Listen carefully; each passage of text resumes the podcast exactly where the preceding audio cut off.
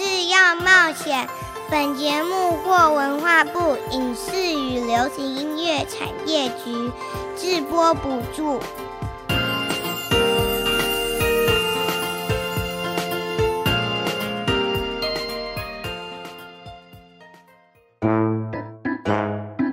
这是哪里呀？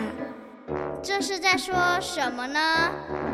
哇，我觉得好特别，好有趣哦！让我们带着好奇心遨游世界，跟着凯西一起去冒险。Let's go！还是要冒险。凯西制作主持。这里是台北 FM 九零点九佳音广播电台，欢迎桃园 FM 一零四点三 GoGo Radio 以及宜兰 FM 九零点三罗东广播电台联播。亲爱的大朋友、小朋友以及听众朋友们，大家好，欢迎来到还是要冒险节目，我是主持人凯西，很开心能与听众朋友们一起带着好奇心认识世界。还是要冒险节目，在每个礼拜一下午四点零五分，于台北 FM 九零点九和桃园 FM 一零四点三播出；每个礼拜六早上九点零五分，于罗东 FM 九零点三播出。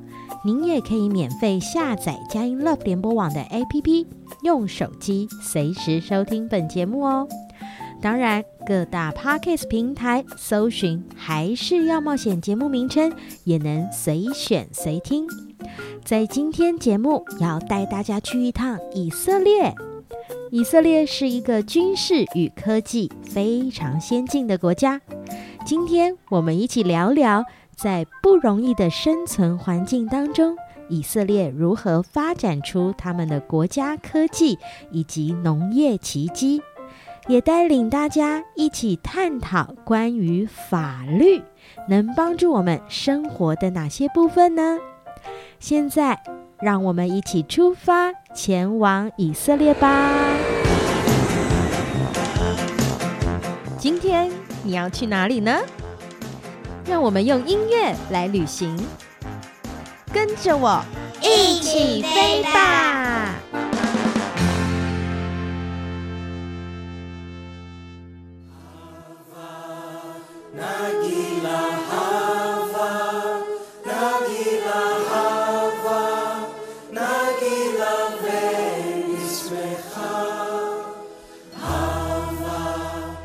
这个音乐的曲调听起来有一点悲伤耶，真的听起来有一点悲伤，又充满异国风情的感觉哦。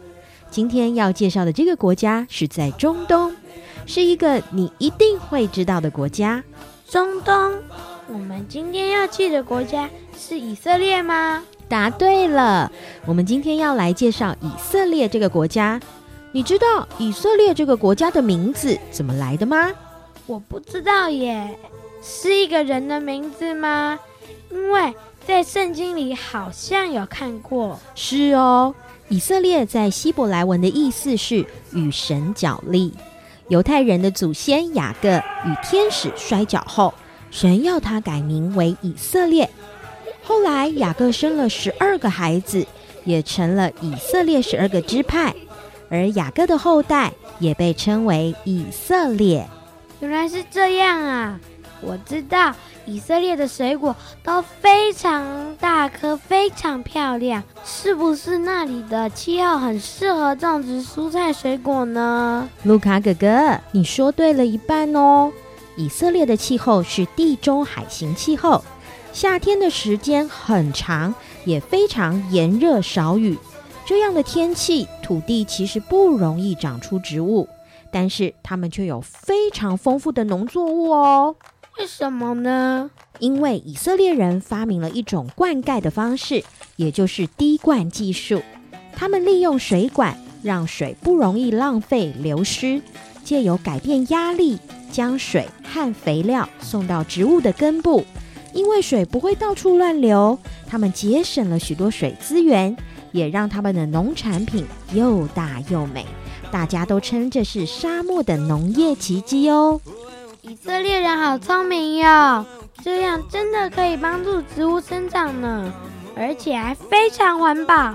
以色列还有一件事情也很特别哦，他们是世界唯一一个全国人民都要当兵的国家，也就是男生女生都需要当兵。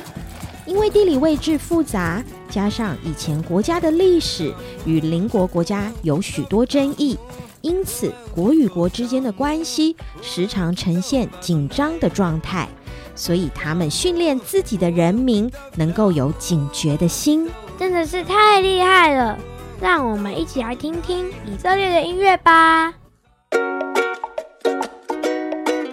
以色列的音乐与犹太文化密不可分，这些音乐记录了犹太人的信仰与生活。因为在以前他们是游牧民族，乐器也以方便携带为主，例如铃鼓和竖琴。他们也会保留着。非常古老的乐器，那就是用羊角制作而成的号角。让我们现在一起来听听以色列的音乐吧。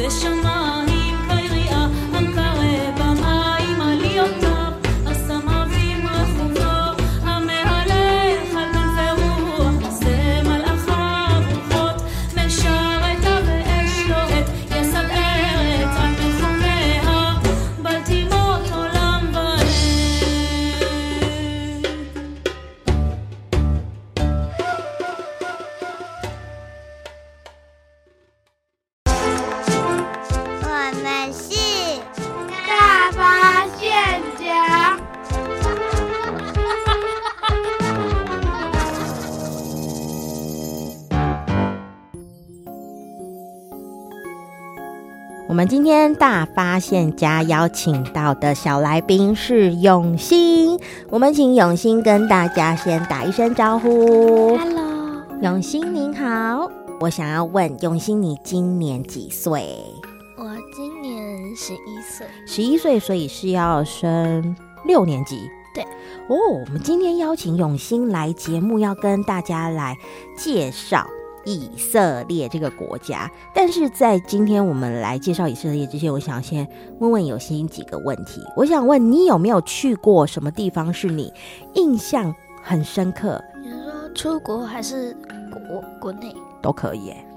嗯，那应该是新加坡。为什么？因为我。发现新加坡，它那里它的环境很干净。你去新加坡的时候，你有没有觉得那个地方很热？哦，是没错，但是因为那时候也差不多是夏天，所以也就觉得还好。哦，反正台湾夏天其实也蛮热的，所以你就觉得还好。但你印象最深刻就是去新加坡那个时候。嗯。今天我们邀请永兴来介绍这个以色列的国家，我想问。你有你在还没有来节目之前，你有听过这个国家吗？有。你为什么知道这个国家？因为阿妈她有去以色列旅行过。哦，阿妈有去以色列旅行过，跟咖啡猫老师一起。跟咖啡猫老师一起。那我想问你，阿妈那个时候从以色列回来，她有没有跟你们分享一些事情？她有给我们看照片。哦，那你在看照片的过程当中，你觉得印象最深刻的是什么？死海，为什么？因为就是我看到阿公他躺着在海上是飘，啊就不会沉下去，对不对？对，就在那里飘来飘去。嗯，你有没有觉得很奇怪？为什么会这样？嗯，阿妈有跟我解释说，因为死海它的盐分很高，那盐块它就会使你这样漂浮在上面。哦，所以你就觉得这件事情让你实在是印象太深刻了。阿妈她因为上面有盐巴，嗯、所以他踩下去很痛，他穿拖鞋去，结果拖鞋就飘走了。真的没穿拖鞋，所以刺刺的，对不对？如果你身体有一点点伤口，譬如说有时候被蚊子咬。然后你抓一抓破洞，它会很痛，会很痛，真的真的哇！所以有心刚刚介绍这个，我觉得应该也是许多的人对以色列的其中一个好奇哦。嗯、那另外我也想要问问，那对于以色列除了这个死海之外，你有没有什么其他的认识？以色列我知道他们就是他们很厉害嘛，他们拥有超于别人的科技、嗯、哦。科技很强，对，嗯，就是他们重视这个学习哦，重视学习，对，哎，你很你很有研究哎，你知道他们重视学习哎，你你知道为什么他们这么重视学习吗？嗯，因为他们要强化自己的国家，因为他们属于偏落后的，所以他们需要说去思考。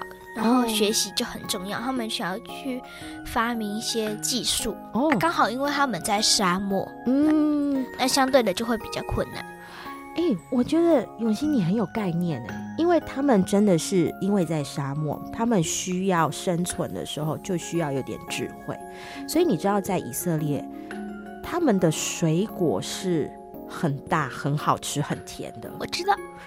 他们使用滴灌技术，你真的太有学问了。有他们滴灌技术直接将水跟肥料送到植物的根部，嗯、这样即使不会浪费，没错，也能结出很好的果子跟花卉。真的，真的，我跟你讲，因为他们的水资源真的太太不容易，对，所以他们需要用一个技术，就是含水淡化。对。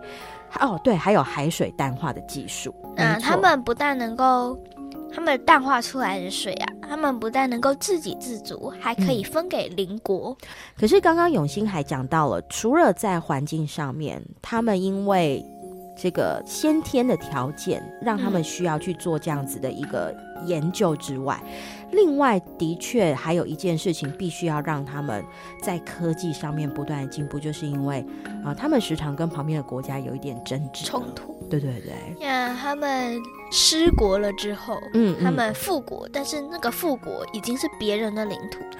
真的？哎，永兴，你真的有很认真的去了解一下以色列？本来是他们的国家，对，后来他们被罗马那个统治时代，是他就。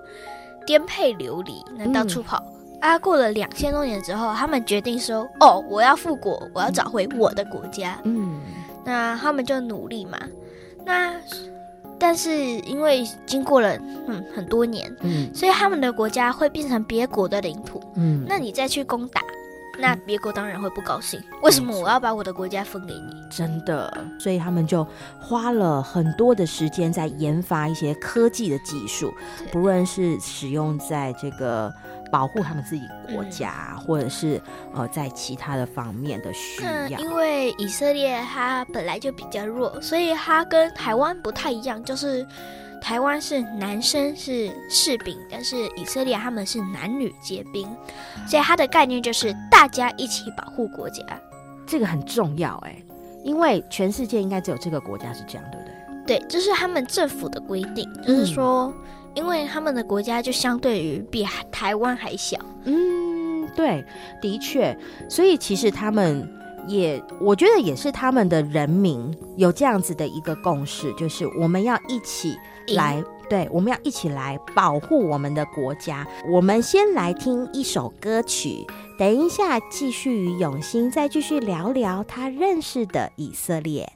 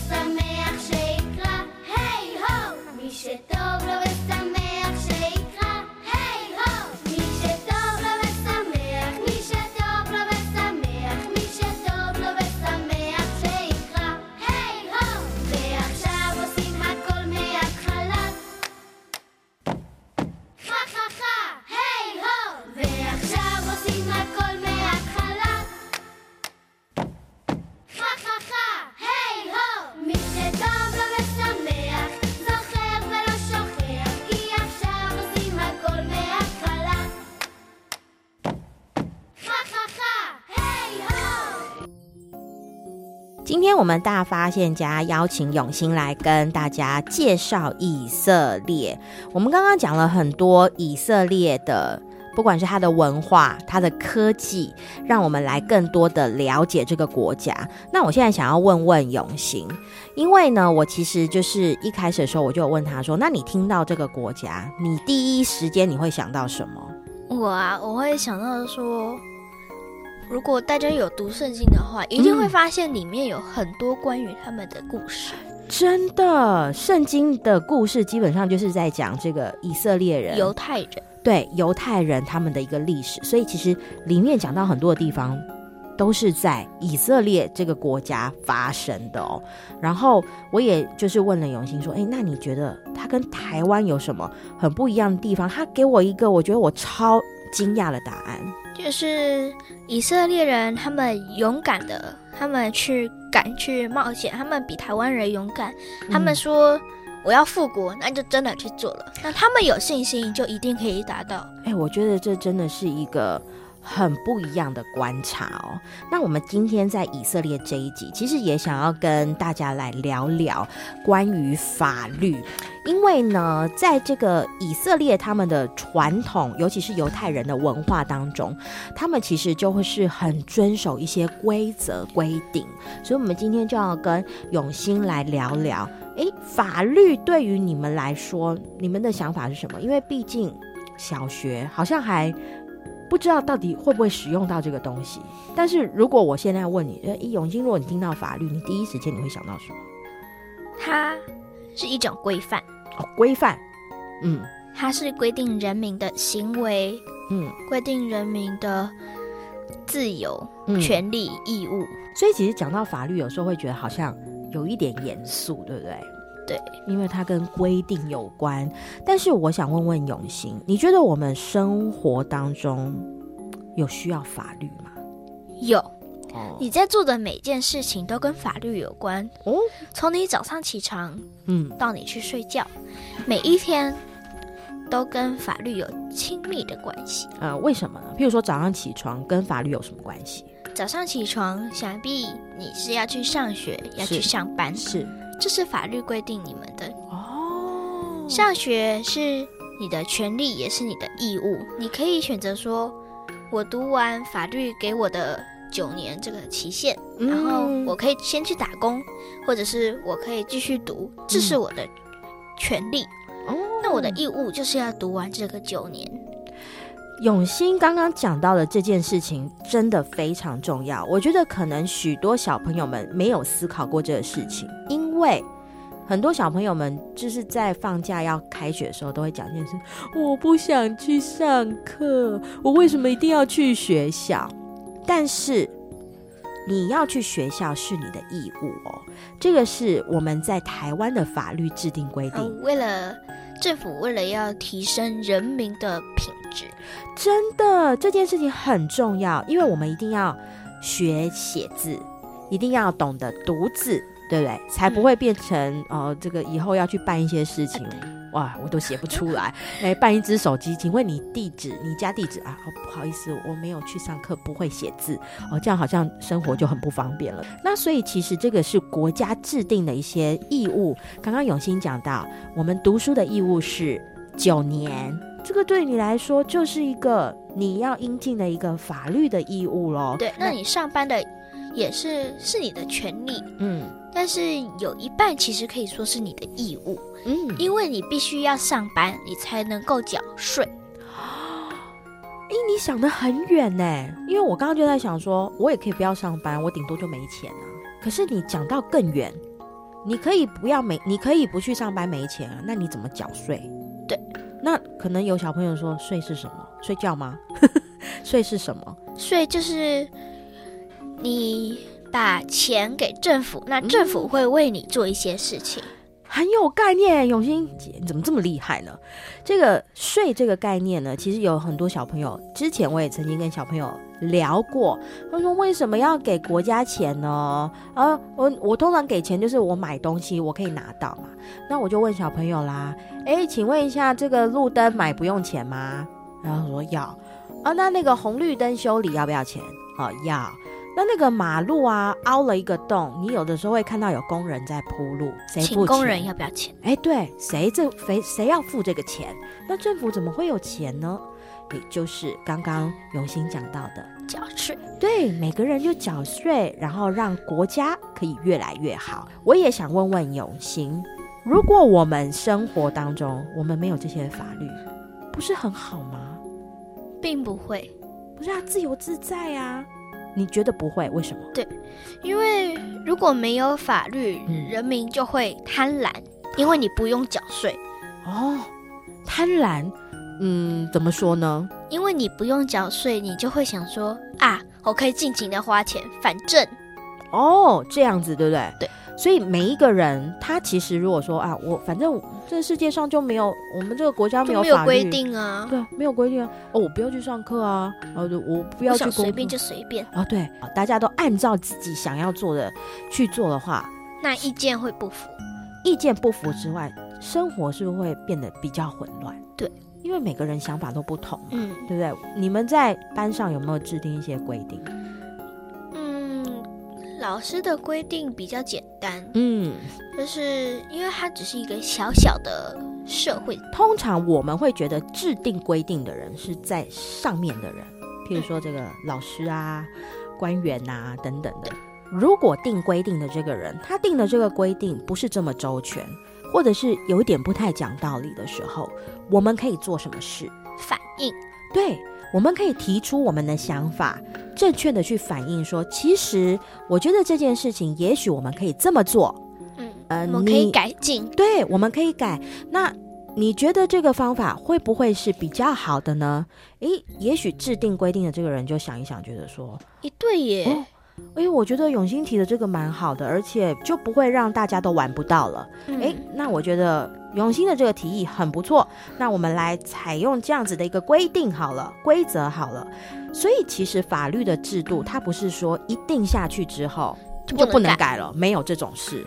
其实法律的制度，就是我们做了这样子的一个规定，有的时候会因为环境，嗯，会因为时代的不同。所以他需要做一些更变，对，还有一些调整。永兴，你超有概念的，我觉得也让很多的大朋友跟小朋友去思考。其实法律不是大人的事哦，它也不是是是全国的人民都要遵守，即使你是编辑法律的人，对，你也必须要遵守，而且你也需要有一些了解，对不对？对啊，即使你不知法。嗯啊，然后你触犯了法律，你一样要受处罚。没错，所以这个就是我们为什么要了解法律，对不对？对。有的时候可能对于小朋友们来说，我们为什么需要知道？因为其实你自己本身也有一些权利。嗯，当你知道的时候，你是不是可以去争取？对，对不对？或者是可以保护自己了？嗯，是不是？这个其实是很重要的，就是，诶，有一些法律它其实是在保护我们，尤其是特别为小孩的。它法律它保护了我们的权利，嗯，啊，它保护了我们的财产跟我们的自由。嗯，是。那它保护我们的财产，就是说，诶，我想把你的东西拿走就拿走，不行。嗯，政府想把你的工作收回就收回，这也不行。嗯，因为那是你的权利，那是你的财产，那是你个人的。那法律也有这样规定。是，那你可以有你的自由，有你有你有言论自由，嗯，有迁徙自由等参政自由这样。嗯，那但是在自由里面，你不可以妨碍到别人的自由。嗯。你不可以说别人的坏话。今天谢谢永新来跟大家分享很多，我觉得是很基本，但是非常重要的一些跟法律相关的事情。我们今天也认识了很多以色列很特别的地方哦。我们谢谢永新，谢谢大家。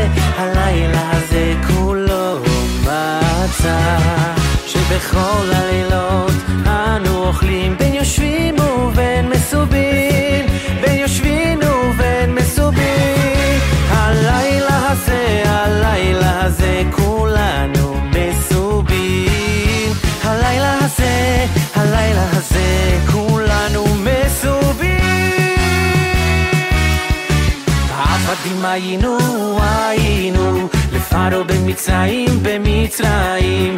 עבדים היינו עתת בן חורין, בן חורין עבדים היינו עתת בן חורין, בן חורין אילו אילו הוציאנו, הוציאנו ממצרים ולא עשה בהם שפטים דיינו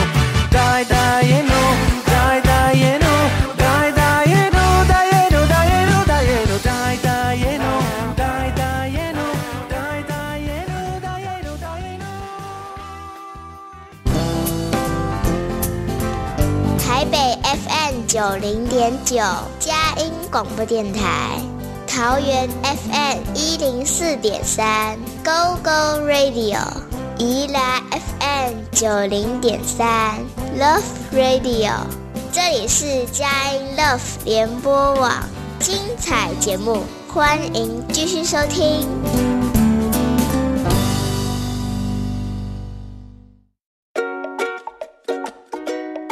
您现在所收听的是《还是要冒险》。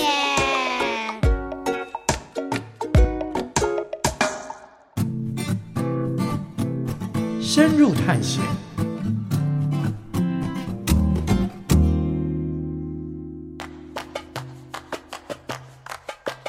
今天我们深入探险，邀请到的大来宾是贝佳姐姐，我们请她跟大家打声招呼。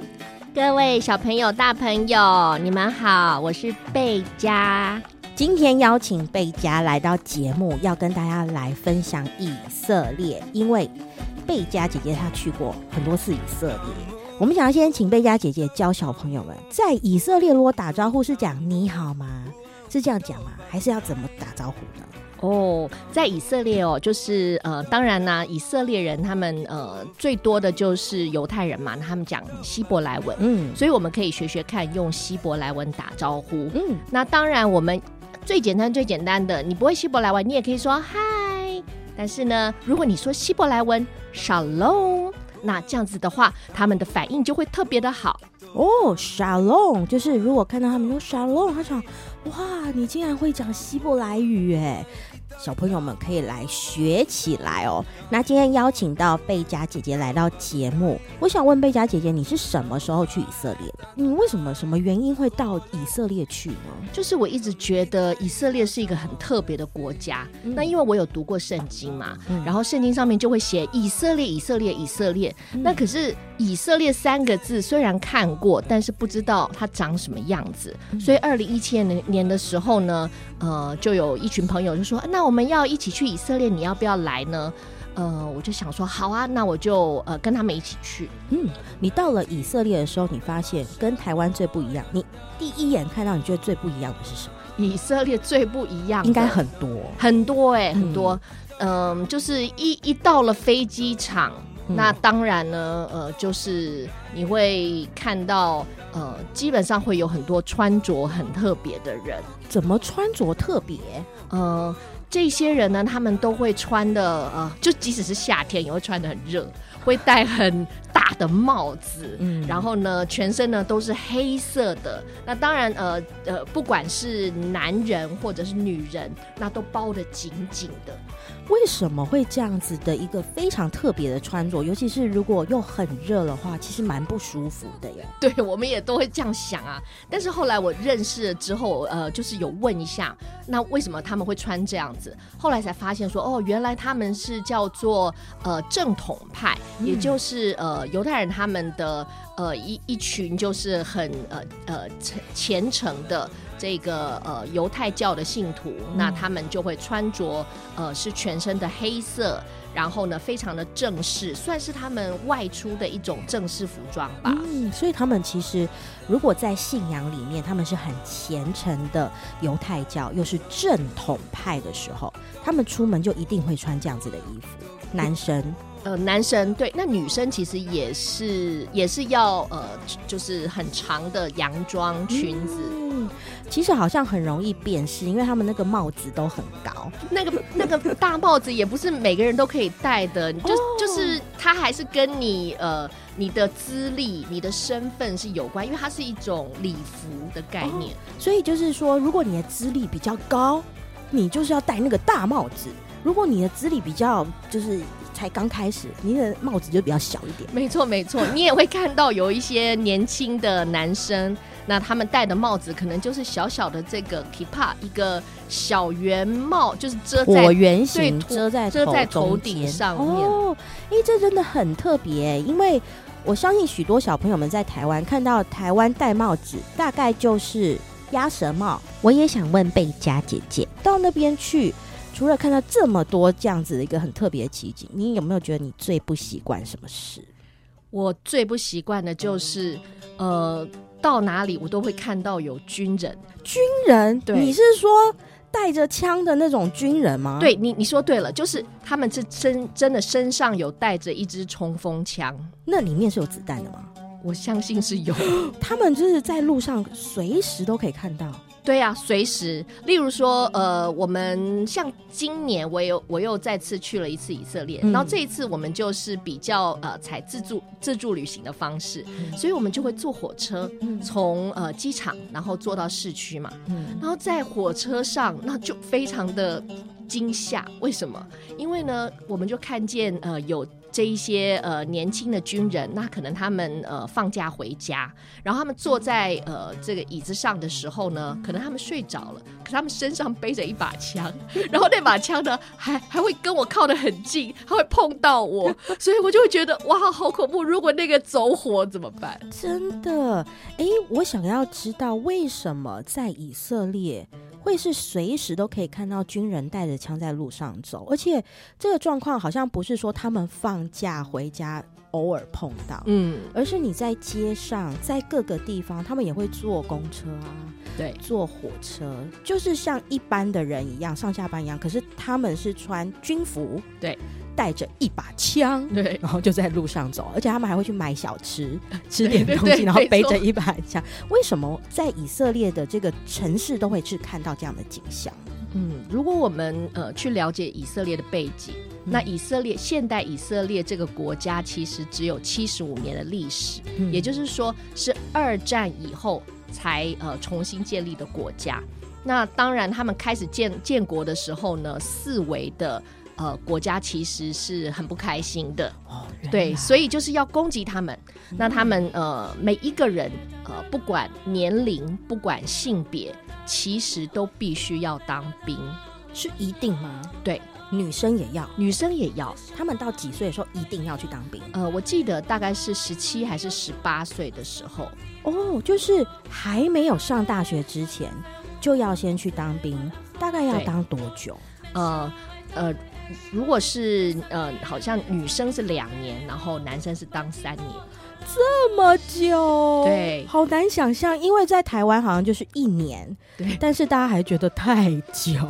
可是，在以色列的人，每一个人到了要上大学之前，是一定要去当兵的，没错。而且他们觉得是一件很光荣的事情，他们觉得很光荣。对，诶，小朋友们有想过为什么他们觉得很光荣吗？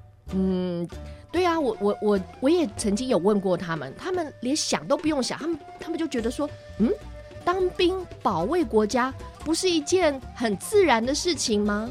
哇，原来是因为他们想要保护自己的国家。没错，如果我们真的有很想要保护的东西，譬如说小朋友，你很想保护你的玩具。没错，当有人要靠近你的玩具的时候，你说，嗯，你不可以过来，哎，你不能拿，对，你就会突然有这样子的一个气势出来。可是，在以色列的每一个人，他们可能从小他们就知道一件事。哎，我们要保护我们的国家。当我有一天长大的时候，我更有力气的时候，我就要当兵来保护我的国家。对，我觉得小朋友们也可以思考这件事情。其实当兵不是一件可怕的事哦，嗯，它其实是我觉得是一个荣誉、荣耀。哎，我有一个。很强的力量了，我现在长大了，我其实也可以起来保护喽。没错，哇，我觉得这真是一个很特别的观察。嗯，在台湾小朋友应该有点难想象，真的很希望很多小朋友都可以亲身经历去看一看。真的，那接下来我想要再呃问贝佳姐姐，你到以色列你都吃些什么？哦，其实呢。哎，为什么突然发出这样哦 的声音？我我觉得这是台湾人最有趣的地方，因为我自己也在观察，我会觉得哪一些地方好玩。通常我的记忆点都是那里有什么可以吃的。嗯、哦，所以你的意思是说，台湾台湾的人其实很重视。哪里有好吃的？没错，台湾人的景点都跟美食有关，好像是。嗯，所以到以色列的时候呢，很多人就会觉得很失落哦，因为嗯、呃，好像没有想象中觉得那样子的美食是这样子吗？口味非常的不一样，怎么不一样呢？因为以色列它毕竟是在中东地区，嗯，那他们的饮食的特色就是以地中海饮食为主，或者是受到中东这一些的文化影响的香料很多的美食。哎，所以我想请贝佳姐姐跟小朋友们来解释一下，什么叫做地中海饮食？嗯，这个跟我们台湾海岛饮食有什么不一样呢？好问题，这是好问题。台湾是个海岛，四面环海，嗯，所以台湾。很多海鲜，对，嗯，可是呢，犹太人，呃呃，在以色列呢，他们其实是呃，对于吃海鲜是有很多的限制的。嗯，好，那我先来讲一下地中海饮食。地中海饮食是因为呃，以色列所在的地方，它其实就在地中海的东边，嗯，所以呢，呃，气候就是地中海型的气候，呃，这个冬天会下雨，然后呢，夏天很热，所以他们一年基本上就是。呃，九月以后呃开始下雨，然后大概下到三四月。但是现在因为气候变化的缘故，所以呃像这一次我去的时候，到了四月还是有呃那个气候还是非常冷，然后还是下非常的多多的雨。那地中海型气候呢，他们呃就是最适合长的就是像橄榄啦，嗯、啊，那或者是一些的豆类，像鹰嘴豆，那蔬菜呃水果啊。嗯嗯，所以他们的饮食里面有非常多的橄榄油。嗯，那橄榄油的话，其实是很健康的东西，所以呃，以色列人就很喜欢吃沙拉。他们的呃最经典的沙拉很简单，基本上就是小黄瓜、番茄，然后呃可能有一点洋葱，然后用这个呃香料跟橄榄油拌在一起，就非常的好吃了。嗯哇，所以他们其实常常吃沙拉，对，这真的是一个很健康的饮食。但是在台湾的人可能就吃一两天觉得蛮好的，但是可能到了第三天就想说，呃，我也蛮想吃烫青菜啊，跟这个炒高丽菜啊，没错，或者是想来点火锅啊。他们好像没有什么热的食物，对不对？这个台湾人喜欢喝热汤啊，什么都要热热，但他们那边。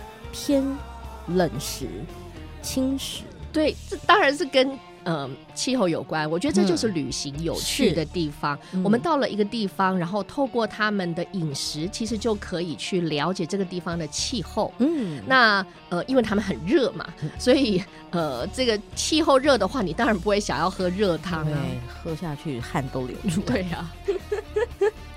接下来呢，我就想要请贝佳姐姐来跟大家分享一首可以代表以色列的歌曲。你想要跟小朋友们介绍什么歌呢？诶，这就跟我们刚刚学的那个呃希伯来文的单字有关了。哦，我们刚刚不是说你遇到人的时候，你就说嗨，Shalom。嗯，对。那这个 Shalom 呢，它的意思其实就代表说你好，平安啊、呃。那当然，这个平安的意思它其实是很广泛的，就是祝你。啊、全身上下里里外外都好的意思。那呃，所以呃，这个犹太人他们有一个很重要的一个呃生活文化，他们的传统也是他们信仰的一个呃很重要的生活方式，就是他们通常在星期五也就是呃下午的时刻，他们就要预备在太阳下山以前要把饭都要做好。呃，然后呢，呃，星期五呃天黑了之后，一一直到星期六的天黑这段时间是他们的安息日，也就是 Shabbat。嗯、那在 Shabbat 的时候呢，他们就会唱一首这个歌，叫做 Shabbat Shalom。哦，所以刚刚有讲到他们在安息日的时候，他们必须要在太阳下山之前，嗯、先把饭做好。对，等到太阳下山之后，礼拜五的晚上到礼拜六一整天。他们是不能够有其他的事情要做的，他们就是只能休息。嗯，对，这这个就是呃 Shabbat 的意义。嗯，那我们刚刚讲说 Shabbat 呃这个呃 Shab Shabbat 的这个安息呢，它其实是说希望你全人就是你的所在从你的生活的忙碌的当中完全的停下来。嗯，那当然在信仰上面，他们是认为说这一天是他们要好好的。呃，来到上帝的面前，然后呢，跟上帝花时间，嗯，哦、那所以呃，不只是跟上帝花时间，他们也会跟家人花时间。所以这一天基本上呢，妈妈不要做任何的事情，嗯，如果妈妈一直忙，就没办法一起。对呀、啊，嗯、我们我们的观念，我们或者是我们自己的家家庭，好像在过年过节的时候，妈妈 妈妈还是最忙。可是他们每一个礼拜，在这个安息日的时候呢，都让妈妈放大假。好棒哦！这一集妈妈也要听啊！对对对对，妈妈听起来要放假每个礼拜哦。然后爸爸妈妈也会很开心，因为呢，这一天呢，就是希望小朋友都不要花时间在你的手机啊、嗯、手游啊、iPad、平板上面。嗯，所以收起来，通通都要收起来。真的，好像其实，在以色列，如果遇到安息日，有些地方是连车子都不开的，呃，连车子都不开，而且呢。呃，连电梯可能都不能按哦，哦，都要走楼梯，可以走楼梯。然后，呃，你也会发现有的地方它会有一个安息日电梯。哇，这真的跟台湾很不一样。对，我们从一首歌也可以再一次认识以色列的这个跟台湾不一样之处哦。对，接下来我们就先来听听这一首歌，等一下继续跟贝佳一起来聊聊以色列。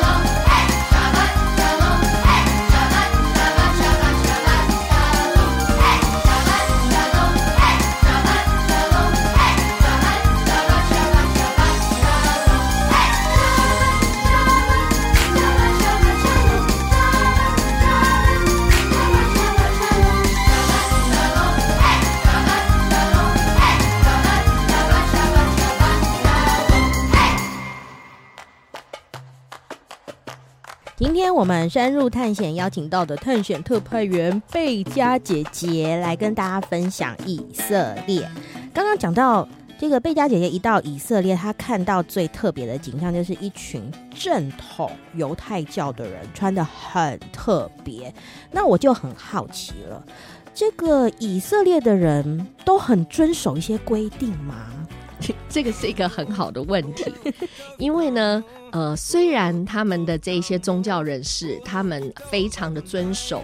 在他们的律法当中的各样的呃饮食啦，嗯，或者是生活上面的各样的规定，嗯，可是呃，当我们呃在以色列，我们这一次有机会可以自己开车的时候，哇哦，这个那个真实的感受到以色列人的呃里面的个性，这一个非常勇敢、勇往直前的个性，真的只有在他们的马路上面。哦，毕竟他们每个人都当过兵啊，真枪实弹的。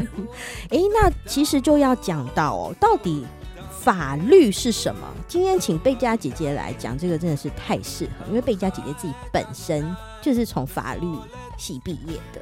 我不知道小朋友们呃是不是呃认识这个呃部分，就是说以色列现在的以色列国，在这个短短七十五年，从二次世界大战之后建国到现在。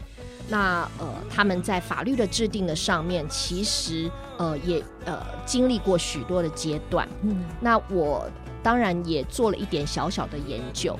嗯、呃，就我所知呢，以色列当时候他们呃在呃这个写他们的独立建国宣言的时候，他们呃。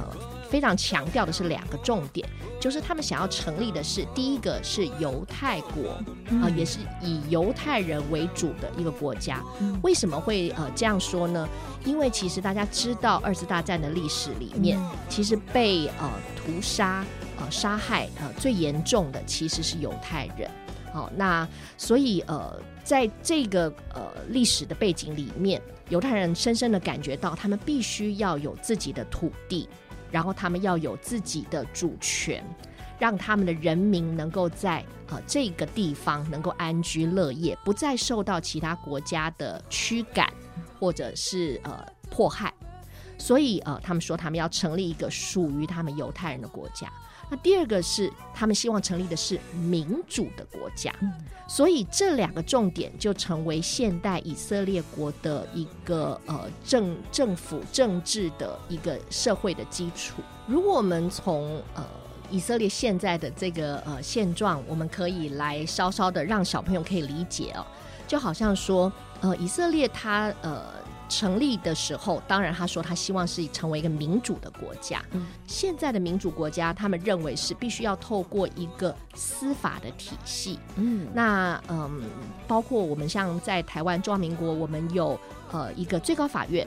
那在美国也是有一个最高法院，嗯、那这个最高法院它可以解释呃国家的最高法律跟现在政府所立出来的呃法律呢有没有冲突？那如果冲突的时候，国家的最高法律是要优先的。嗯、可是重点来了，以色列其实它并没有完整的成文宪法。嗯，就是没有一个最主要的规定。对，我觉得可以这样跟小朋友们解释，就是如果在家里的话，可能我们有家规，对不对？对。那今天小朋友们不小心犯规了，好，那这个妈妈就要出来啊、哦，爸爸也要出来对管一下，结果发现爸爸妈妈讲的规则好像有点不太一样。对，这时候家里的兄弟姐妹就开始吵了。哎啊，爸爸这样说啊，妈妈这样说，突然妈妈就说：“哎，那我们之前说的家规到底是什么呢？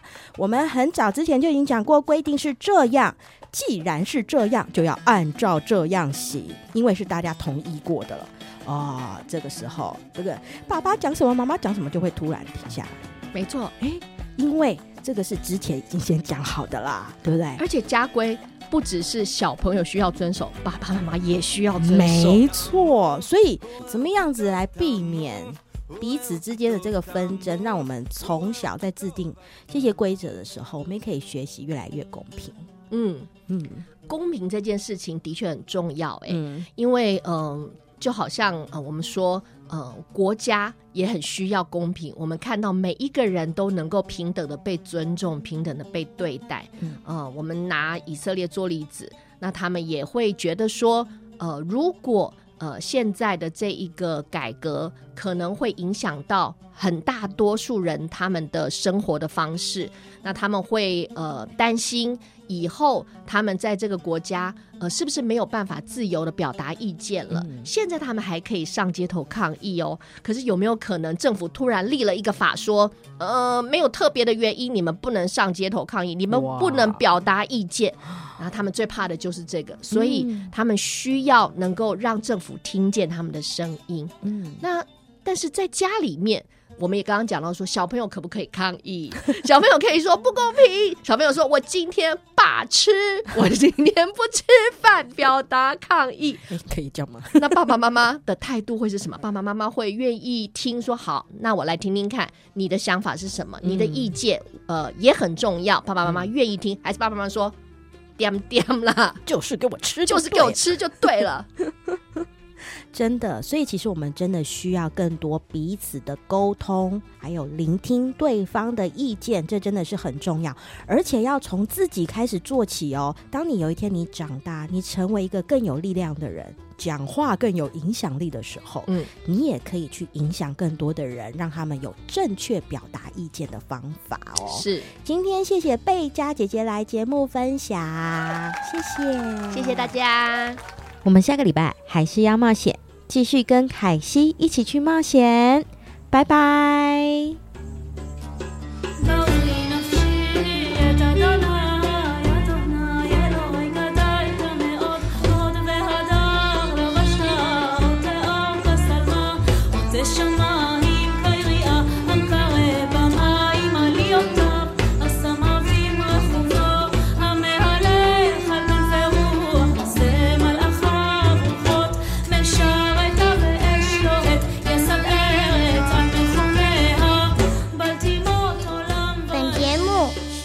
文化部影视与流行音乐产业局直播补助，谢谢收听。